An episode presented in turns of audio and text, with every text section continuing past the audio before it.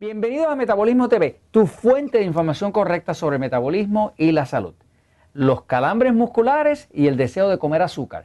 Yo soy Frank Suárez, especialista en obesidad y metabolismo. Quiero hablarles hoy de la relación que existe entre esos calambres musculares fuertísimos que dan especialmente de noche y ese deseo incesante de comer dulce, azúcar, chocolates, ese tipo de cosas, que especialmente ataca más fuertecito de noche que de día. ¿no? Este, antes de pasar a la pizarra para explicarle este tema sobre la importancia del potasio para efectos de los calambres musculares, el deseo de comer azúcar y demás, quiero enseñarles, por ejemplo, un frasco de potasio. Por ejemplo, nosotros usamos un potasio, eh, en el mercado se consiguen distintos tipos de potasio, de hecho hay ocho tipos de, potasio que existen, ¿no? Está gluconato de potasio, cloruro de potasio, 20, no son 20, son como 8, ¿no? Este, nosotros usamos uno que se llama citrato de potasio. La razón por la cual usamos el citrato de potasio es porque se descubrió que es mucho más absorbible que todas las otras formas. Es la forma natural, más natural del cuerpo. Y el cuerpo cuando algo es natural, lo utiliza rápidamente, entonces no hay desperdicio, además se usa menos cantidad. De todas maneras, voy a pasar un momento a la pizarra para explicarle el tema este, de qué tiene que ver la deficiencia de potasio con los calambres musculares y con el deseo de comer azúcar. Voy a la pizarra. Fíjense, en unos episodios anteriores estaba hablando de la importancia del potasio, eh, pero hoy quiero enfocar el tema de cómo eso afecta el metabolismo. Metabolismo. Todo lo que hablamos en este canal, Metabolismo TV, tiene que ver con el metabolismo. El metabolismo tiene que ver con una conversión. Por ejemplo, nosotros comemos un alimento que puede ser eh, carbohidrato, proteína, grasa, comemos un alimento y ese alimento entra y pasa por una conversión. Y en esa conversión, ese alimento se convierte en energía. Esa conversión que pasa, que convierte el alimento en energía, eso es lo que se llama metabolismo. Así que cuando estamos hablando de metabolismo, estamos hablando de esa conversión que pasa de alimento a energía cuando energía para movimiento, energía para quemar la grasa, energía para hacer ejercicio, energía para vivir la vida. Cuando una persona dice tengo un metabolismo lento, lo que está diciendo es que esta conversión, que es como si fuera el motor, está dañada. Eso es un metabolismo lento. Esas personas que engordan hasta de mirar la comida, pues tienen un metabolismo afectado, tienen un metabolismo lento. Ahora, una de las cosas que hemos aprendido en la práctica es que muchas de las personas que llegan a los centros Natural Slim, ya sean en Puerto Rico, en Estados Unidos, o los Relax Slim en Estados Unidos, o a Natural Slim en México. Próximamente estaremos abriendo en, Costa Rica, en Colombia, en Panamá. Este, pero esas personas que llegan, muchos de ellos se quejan de calambres. Calambres musculares, sobre todo en las piernas. Muchos se quejan de calambre. Es un calambre que da principalmente por la noche. Es un calambre que puede ser incapacitante.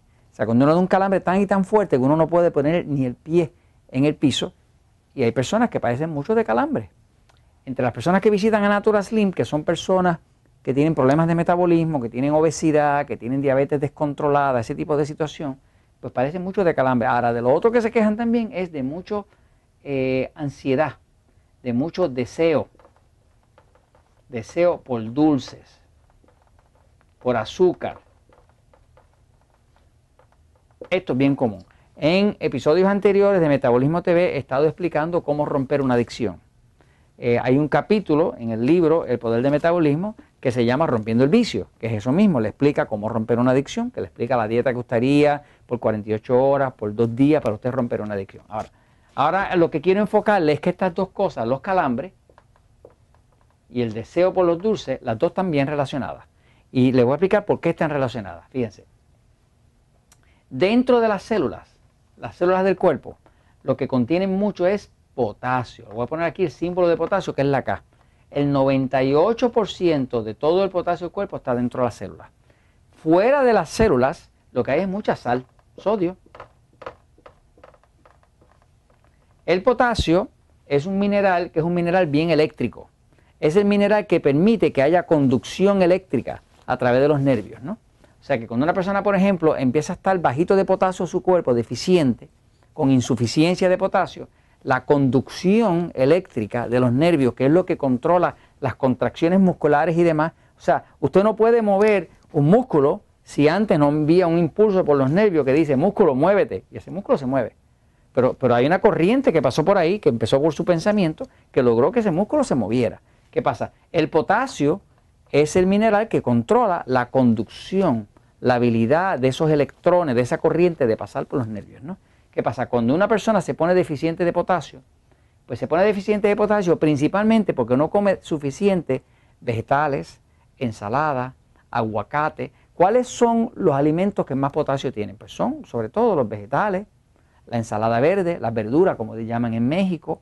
Este, hay, pues por supuesto, pescado, que, es más alto en potasio, como decir la tuna, el salmón.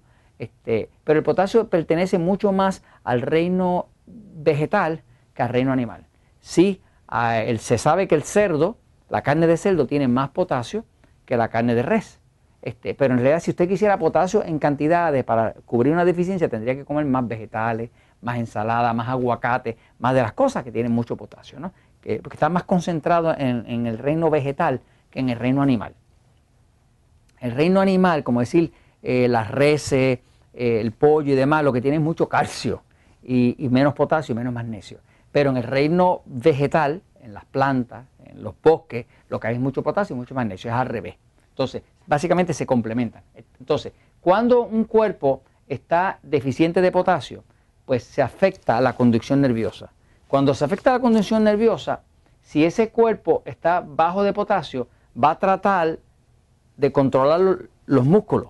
Pero al no haber conducción nerviosa correcta, muchas veces el músculo recibe un impulso para contraerse. Y cuando ese impulso no tiene el suficiente potasio para sacar, el potasio se utiliza para sacar la sal hacia afuera y destrancar las células musculares. Cuando está bajito de potasio, la persona no puede relajar el músculo. Cuando usted toma potasio, por ejemplo, usted toma potasio y lo primero que su cuerpo hace es que orina la sal. O sea que usted toma potasio y como el potasio es el enemigo de la sal, es como, son como Dios y el diablo, usted toma potasio y su cuerpo orina la sal. Usted toma potasio y su cuerpo orina la sal. Usted no toma potasio o no consume nada con potasio y su cuerpo acumula la sal. Por ejemplo, las señoras que se encuentran con los pies hinchados o cuando le viene la menstruación que se llenan de agua, lo que el cuerpo está pidiendo más que nada es potasio. Si están deficientes de potasio, el cuerpo lo que hace es que retiene la sal. Todas esas personas que tienen alta presión, pues tienen falta de potasio. Ahora, si usted quiere ver un milagro, al usted tomar potasio, desaparecen los calambres y desaparece también el deseo de comer azúcar. Y eso pasa porque el cuerpo necesita el potasio para consumir el azúcar de la sangre. Pero eso se lo explico en un próximo episodio. Y esto se lo comunico porque la verdad siempre triunfa.